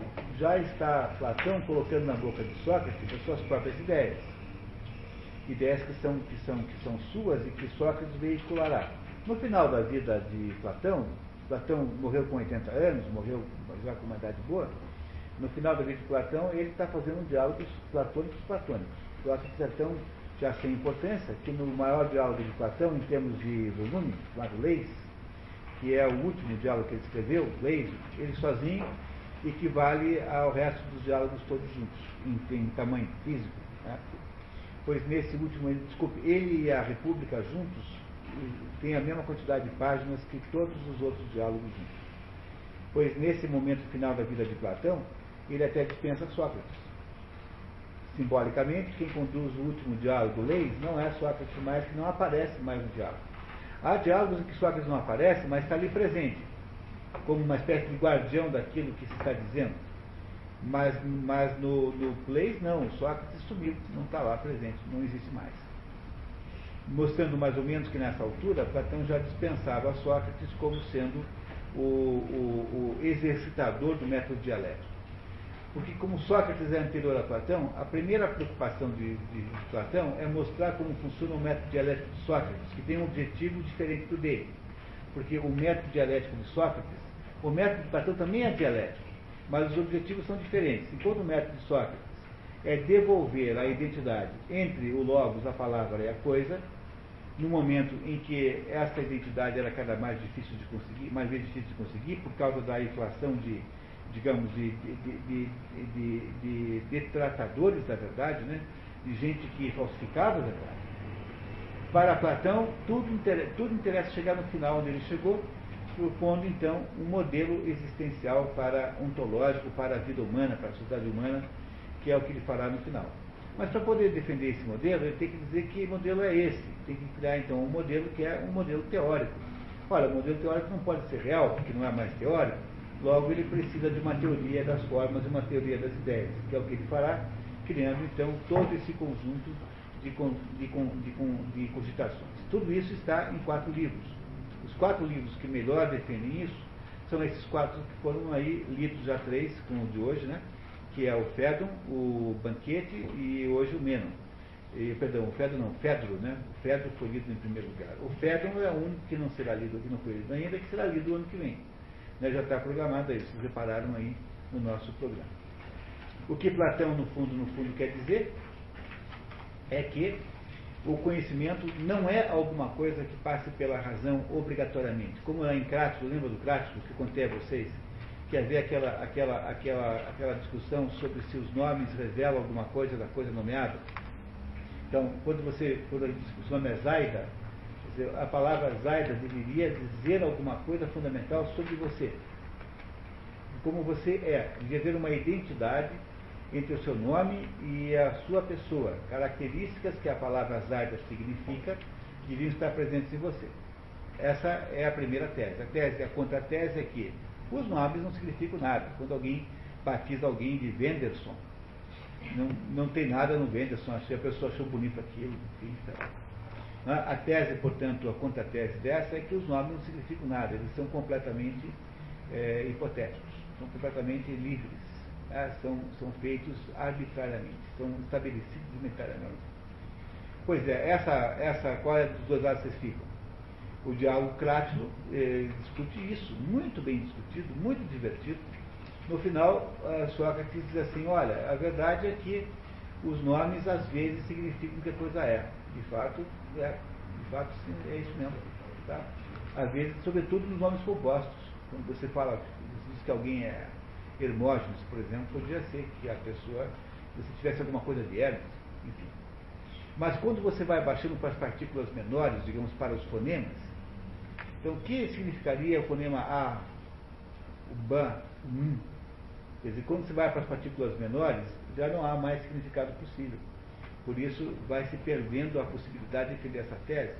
Logo, para Platão, os nomes às vezes significam a coisa que eles denominam, às vezes não. No entanto, é de se concluir, como consequência desta, desta conclusão anterior, corolário dela, que o processo de conhecer a coisa não é um processo que passe pela intermediação do nome, portanto, não é um processo que passe pela razão. O processo de conhecer a coisa é um processo automático, porque ele é um processo de lembrança. Você não precisa raciocinar para reconhecer o seu, o seu açucareiro na sua casa em cima da mesa. Você tem dele uma percepção automática. Foi por causa disso que, que Edmund Husserl escreveu a teoria da fenomenologia, que é a única teoria, digamos, moderna, né, filosófica moderna digna de nota. Se tem alguma, alguma escola filosófica moderna que tem alguma relevância, é a fenomenologia de Edmund Husserl, que é uma coisa seríssima e extraordinária. Eu, eu, eu pessoalmente conheço muito mal, mas é alguma coisa de importância enorme. Pois essa ideia vem, no fundo, no fundo, dessa ideia platônica, que está aí. Né? Está aí à nossa disposição nesses livros que parecem livros de, de, de, de livros de, ficção, tá? Embora não sejam, são livros de filosofia e profundo. Logo, com, a, com, com essa obra aí, Menon, nós ah, fazemos mais um pouquinho de, de compreensão do modelo platônico de existência, que, que de visão de mundo, que é, de alguma maneira, o modelo mais é, é, abrangente de todos. Quer dizer, nenhuma outra filosofia foi capaz de lidar com todos os problemas relevantes em filosofia. O problema é que ela ficou um pouquinho antiquada, porque hoje em dia ninguém. É difícil você reunir um grupo de pessoas para ficar discutindo assim, o que é virtude? Né? Não é isso? Ninguém mais faz isso, né? Aliás, não se discute mais palavra nenhuma, esse é o problema maior de todos. As palavras viram slogans automaticamente, passam a gerar uma verba publicitária, passam a cair na boca das pessoas e depois murcham como uma bola, uma bola de futebol furada. Como as palavras vão murchar logo em seguida, você é obrigado a botar outra no lugar. Então aí quando sustentabilidade cair de moda, vão inventar alguma outra coisa qualquer. Resiliência, quando resiliência cair de moda, vão inventar não sei o quê. E aí cada três, quatro anos em média, você tem então um modismo novo, seja empresarial, seja um modismo social, enfim, o que for, ou ah, esse o, o mundo moderno, sem uma, uma, uma censura platônica, sem uma gestão socrática, é apenas uma, um suceder sem fim de modismos e palavras sem sentido. É preciso compreender o seguinte: se você quer recuperar um pouco da sua capacidade de compreender essas coisas todas, é preciso você ir lá na origem, lá na matriz, no, no negócio que eu sempre conto do cavalo árabe. Né? O cavalo árabe é, de todos os cavalos, quase o mais inútil, porque ele não tem, ele não tem usos é, excelentes de nada. Ele não é, não corre como um cavalo, como um pulso em inglês, ele não puxa peso como um peixerron, ele não tem, ele não tem, é, ele não tem é, a agilidade de um, de um cavalo como um campolina, Ele é um, um cavalo é, muito bonito, é, mas é temperamental extremo, é, como cachorro, assim, reconhece um dono. E além disso, mas ele tem uma enorme vantagem. Ele é a matriz genética de todos os outros. Não há cavalo no centro da Terra que não seja originário do cavalo árabe. Então, quando você tem um problema genético na tua questão de cavalos, quando começa a perder qualidade genética, a solução é, é, é, é cruzar com árabe. E, e sempre sai daquela raça, mas sai com a genética renovada. Pois a mesma ideia é preciso fazer aqui com assuntos intelectuais. Você precisa, você acha que você está vivendo um pouco de confusão, que o mundo está muito esquisito e que as ideias estão sendo difíceis de entendê-las de modo sistemático, então você vai ler Platão e Aristóteles. Porque é preciso voltar para o cavalo árabe da filosofia, que é Platão e Aristóteles, para poder recuperar a noção do bom senso nas coisas. E aí é que a sua mente continua, começa a funcionar de novo. Quer dizer, Platão e Aristóteles são máquinas de recuperação da capacidade da saúde mental da pessoa. É, não perca essa experiência, é maravilhoso. Tá? Estão todos os diálogos aí à venda, diferentemente de Aristóteles, em Platão nós temos uma, uma espécie de, aí, de exuberância de ofertas. Vale a pena fazer esse exercício se você gosta de filosofia.